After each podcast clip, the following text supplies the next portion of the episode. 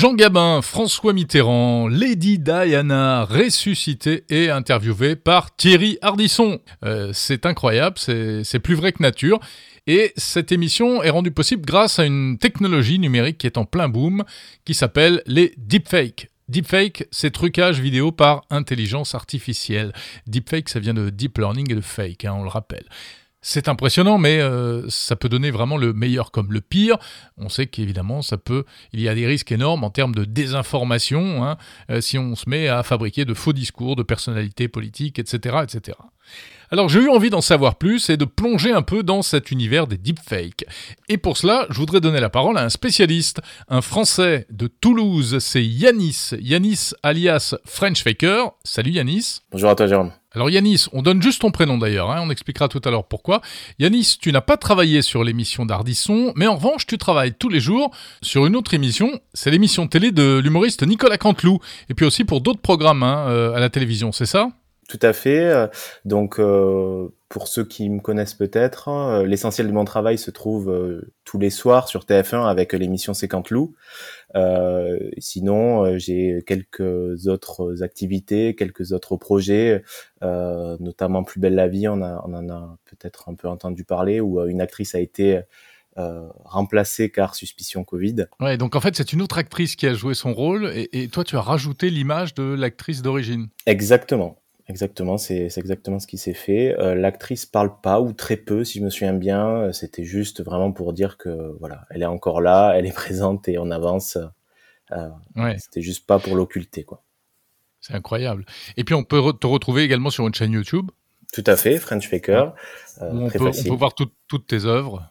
Oui, c'est ça. En fait, euh, euh, mon YouTube c'est plus un laboratoire que qu'autre chose. Euh, je teste en fait des nouvelles techniques, des nouvelles, de nouvelles manières de travailler, etc. Euh, donc c'est pas le maximum de la qualité de ce que je peux faire, mais généralement, euh, oui, je poste en fait, euh, je fais mes brouillons en fait sur sur YouTube et, et ça plaît à certaines personnes.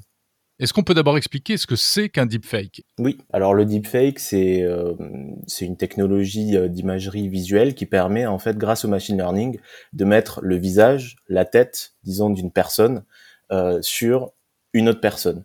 Donc, euh, imaginons Jean Dujardin qui joue Sarkozy dans son dernier film, on peut mettre la véritable tête de Sarkozy dessus.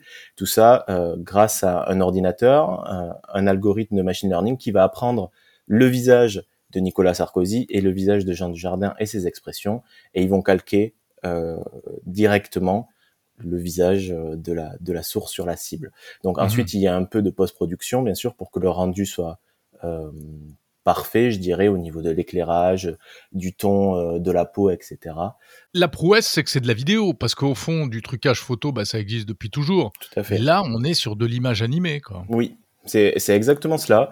Euh, de toute façon, l'algorithme travaille image par image, donc euh, il ne traite pas une vidéo comme euh, si c'était une vidéo. Euh, ça traite une vidéo comme une succession d'images. Donc, il va appliquer image par image le deepfake en fait, tout simplement. Qu'est-ce que tu en penses de, Tu as vu les, les premières images de, oui. de l'émission d'Ardisson? Oui, oui, c'est très bien réalisé. J'imagine que c'est une grosse agence qui a derrière. C'est très bien fait. Euh, donc non, non, euh, même l'idée de l'émission est originale, je trouve. C'est l'un des, des comment s'appelle, je pense des opportunités euh, créatives et artistiques que les deepfakes peuvent, peuvent apporter. donc non, non, moi je suis très content que ce genre de programme puisse arriver sur sur la télé française parce que bah, finalement, je pense vraiment qu'en France, on est, on fait partie des pionniers à ce niveau-là maintenant. Euh, avec Cantelou, je suis certain même qu'on est la seule émission diffusée de manière quotidienne euh, et qui met du deepfake et depuis maintenant deux ans. Ça se fait pas, ça se faisait même pas aux États-Unis. On était, on était en avance quoi. Et ce qui est amusant, c'est que là, même Hardisson, lui, s'est fait euh, deepfaker. Hein. Oui, s'est fait rajeunir. Ouais. il s'est fait rajeunir. Il s'en cache pas d'ailleurs. Il dit qu'il aime pas voir sa gueule aujourd'hui, donc euh, il, il, se fait une gueule de, de, de 10 ou 15 ans plus jeune. pourquoi pas Pourquoi pas après tout Yanis, l'aspect technique du deepfake, oui. euh, on sait que c'est un truc qui nécessite énormément de ressources informatiques. Oui. Euh, il faut quel équipement et, et, combien ça te prend de, de faire un, un deepfake? Alors, euh, pour l'équipement, euh, de fil en aiguille, il va falloir des outils de moins en moins puissants, c'est certain. De toute façon, on peut déjà faire des, euh, des deepfakes depuis son téléphone avec des avec des applications de type Reface ou Zao dont je parlais tout à l'heure. mais pour faire un deepfake, je dirais de qualité professionnelle qui puisse être ben, partagé à la télé, oui, il faut des ordinateurs puissants, aussi puissantes que les professionnels de la 3D ont de manière générale, donc des bécanes à, à 400 000 euros voire plus. Euh, donc euh, ça, oui. Et ça demande mmh. aussi de, la compétence un peu technique, euh, savoir utiliser un, un GitHub. Moi, pour ma part aussi, j'ai industrialisé le process parce qu'un deepfake, pour répondre à ta question, du coup, ça met normalement entre euh, 4 à une semaine, 4 jours à une semaine. Euh, et avec un flou, j'en réalise 7 par jour. Donc, ah ouais. ouais j'ai dû industrialiser toucher un peu. Euh, Quatre jours à une semaine pour une séquence vidéo de quelle durée? Disons, euh, ça peut aller de une minute à cinq minutes, euh, ça, c'est ça à peu près. Ah ouais, c'est énorme. Quand même. Ouais, c'est c'est énorme. Quoi, pour arriver à des résultats satisfaisants, parce qu'en soi, en Bien sûr. quelques heures, on, arrive à une parodie qui est qui est drôle, mais qui n'est pas vraiment diffusable à la télé, disons. Et il y a aussi un aspect post-production dont j'ai parlé tout à l'heure qui permet en fait de lisser le visage, euh, rajouter euh, des petits grains, rajouter de la luminosité, etc. Faire mhm. matcher le, masque avec le reste du corps finalement. Il faut repasser par derrière pour faire quelques retouches. Oui, oui, c'est obligatoire. Il y a un côté un peu sulfureux dans le deepfake. Hein. Au début, c'était oh là là, mais attention, regardez les, les horreurs. C'était sur du on, plaquait des images euh, de d'artistes connus sur des scènes de, de films porno, etc. Pourquoi tu t'es intéressé à ça Alors moi, je m'y suis intéressé euh, grâce à l'application Zao, euh, une application qui avait fait grand bruit sur Twitter il y a deux ans, je crois deux ans et demi, qui permettait de mettre sa, sa tête sur... Euh, euh c'est un peu ce que fait Reface, mais sauf que c'était euh, c'était seulement trouvable en Chine. Moi, je me suis débrouillé pour l'avoir et euh, j'avais mis ma tête sur Sheldon Cooper de The Big Bang Theory. Je trouvais ça hyper drôle et, et je voulais et je voulais faire ça avec avec mes amis. Ils pouvaient pas le faire, du coup je me suis dit, attends, j'aimerais apprendre à le faire. Et euh, de fil en aiguille, euh, par opportunité, je m'en suis retrouvé là où j'en suis. Mais euh, au niveau du côté sulfureux, je prends souvent l'exemple de Photoshop. En fait, Photoshop, c'est un super outil de, de création. Personne maintenant ne parle des aspects négatifs de Photoshop, car ça est complètement occulté par la créativité qu'il y a derrière. Mais il ne faut pas oublier que quand Photoshop est euh, ou les autres logiciels de montage photo un peu sophistiqués, euh, on pouvait mettre le visage de quelqu'un sur quelqu'un d'autre et on pouvait créer euh, des, des fake news ou de la diffamation sans problème. Donc moi je compare en fait souvent le deepfake à Photoshop pour cet aspect certes un peu sulfureux. Si une personne mal intentionnée veut utiliser le deepfake, il peut le faire. Mais en tout cas, si une personne créative ou en tout cas bien intentionnée peut l'utiliser, euh, bah, c'est possible aussi. Donc faut pas, faut pas en rester que euh, sur les mauvais aspects.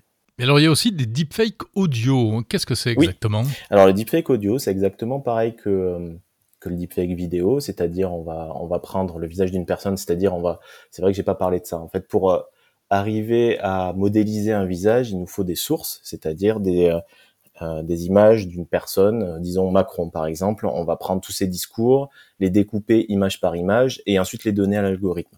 Ok, ça c'est pour la mmh. vidéo. Et pour l'audio, on va prendre bah, tous les discours de Macron, on va les découper et c'est un peu plus compliqué parce qu'il faut faire matcher en fait le texte au son. Donc il euh, faudra découper euh, seconde par seconde pour et faire matcher phrase par phrase pour que l'algorithme, l'ordinateur comprenne euh, que ce sont ces, ce mot, etc. Et ensuite, on va arriver à, on arrive déjà avec la technologie actuelle à cloner une voix. Donc là, ce qui manque un peu, c'est les intonations. Ça reste très euh, neutre, très un peu robotique, dirais. Robotique, ouais. Mais euh, déjà, des sociétés comme Google et d'autres en Corée aussi sont très avancées sur euh, sur le deepfake audio. Euh, on pourra et on peut déjà un peu arriver à mettre des intonations, voire à cloner des voix qui chantent. Euh, et ah ça, ça devient intéressant si on le couple avec du deepfake euh, vidéo. pourquoi pas faire un concert de Johnny, mais avec des chansons qu'il n'a même pas créées. ouais, plus de l'hologramme, plus du. Plus de l'hologramme, soyons fous. Et là, on fait les, les, les enfoirés, années 90, mais en 2021 sur du Aya Nakamura. Pourquoi mais, Et tout ça à partir de rien, alors que les artistes seront tranquillement en vacances ou, ou Exactement. Bon, alors évidemment, on en rigole, mais euh, on, on, voit le potentiel de nuisance aussi que ça peut représenter, tout ça, hein, des, des, euh, en termes de manipulation de l'information et tout. Qu'est-ce que tu en penses? Alors moi, ce que j'en pense, je pense à euh, deux choses. Je pense qu'on se fait toute une histoire pour le deepfake à visée politique, parce que le deepfake existait déjà lors des élections américaines, et le seul deepfake qui est sorti du lot pour créer une fake news, c'était Biden et Trump qui jouaient du tam tam. Donc je pense que vraiment on n'est pas sur euh, sur de la grosse désinformation. Euh, par contre, le oui, mais ça peut être pire dans le futur, non? Ça peut être pire dans le futur, mais je pense vraiment que euh, les gens qui feraient ça, à moins que ça soit une ingérence d'un peuple étranger en France, on sait que vraiment si tu fais ça, tu, tu, tu vas prendre cher. Euh, donc euh, on va, personne va s'amuser, je pense, à créer des, des fausses informations, des fausses vidéos, parce qu'on pourra remonter très facilement à la personne. Il suffit qu'elle la poste sur YouTube ou sur Twitter ou sur n'importe où, on pourra facilement remonter à la source. Ah ouais, mais pas... on sait, on sait bien que si ça vient de, de Russie ou d'ailleurs. Euh, Là, par contre, c'est un autre problème. Bon, ah l'État a créé Viginum. Normalement, pour c'est un organisme qui permet justement de, ben, de faire de la vigilance numérique euh, à ce niveau-là. Donc euh, j'espère qu'ils seront compétents à, à, à, ce niveau. Mais euh, moi, je pense qu'il y a tellement gros à jouer et le vidé la vidéo, ça peut se voir très vite que c'est faux. et même une personne qui va relayer une fausse vidéo sera beaucoup plus démontable que du texte qui qui peut être modifié et qui à chaque fois est remodifié et qui retourne. Je pense en tout cas de mon point de vue que c'est pas ça la principale crainte. Pour moi la principale crainte c'est le deepfake pornographique qui est véritablement à l'heure d'aujourd'hui un fléau et qui euh, et qui touche euh, bah déjà des des stars, des mm. personnalités connues, mais ça peut être euh, ça peut être des gens que vous connaissez, etc. pour les faire chanter. Ça, je pense que c'est ça c'est ce qui se passe déjà actuellement et ce qui va se passer à plus grande à plus grande à plus grande échelle. En tout cas, j'espère me tromper, mais c'est ce qui me fait le plus peur. Oui, parce que du coup, on n'est plus dans la sphère publique avec des personnalités connues, mais on est sur euh, euh, des problèmes individuels, quoi, de, de harcèlement, d'escroquerie. Euh, euh, ça peut vraiment être terrible pour, pour des personnes un peu fragiles qui pourront pas faire face à ça, quoi. Totalement, totalement. Euh, si on combine avec euh, du Photoshop, plus on, on, arrive à faire un, un, un deepfake pornographique d'une d'une personne, même d'une ado, de oui, de la faire chanter, etc. À partir d'une d'une seule image, on peut on peut arriver à faire des deepfakes. Bon là, ça reste un peu pour les professionnels, euh, pour faire un deepfake vraiment euh, euh, comment dire crédible. Mmh. Euh, c'est possible avec une seule image. Donc, euh, imaginez euh, les adolescents qui partagent des centaines, des milliers de photos d'eux sur Instagram, Facebook, etc. Ça permet de faire de créer des sources pour faire des deepfakes. Donc c'est pour ça qu'il faut être euh, que, que j'invite tous les ados à mettre des filtres Snapchat, c'est très bien, euh, et de faire attention à ce qu'ils partagent, euh, ou en tout cas de, de gérer leurs paramètres de confidentialité en sorte que ce soit vraiment leurs vrais amis qui aient accès à leurs photos, etc. Ah, tu conseilles d'utiliser des filtres Snapchat parce que finalement, ça, ça, ça, ça, ça brouille le, le visage. Un peu, oui, ça va brouiller le visage et ça ouais. va, à chaque fois, ça change un peu les aspérités du visage. Donc finalement, ça va, augmenter euh, euh, l'anonymisation des, des données. Et alors toi-même, euh, je l'ai dit en introduction, euh, Yanis, euh, on ne connaîtra que ton prénom et on ne verra pas ton image. Pour quelle raison? C'est pour ça? Exactement, c'est pour ça, pour ça parce que ça fait partie de mon combat de base. c'est, j'appelle les les adolescents, mais toutes les personnes en fait à la sobriété numérique.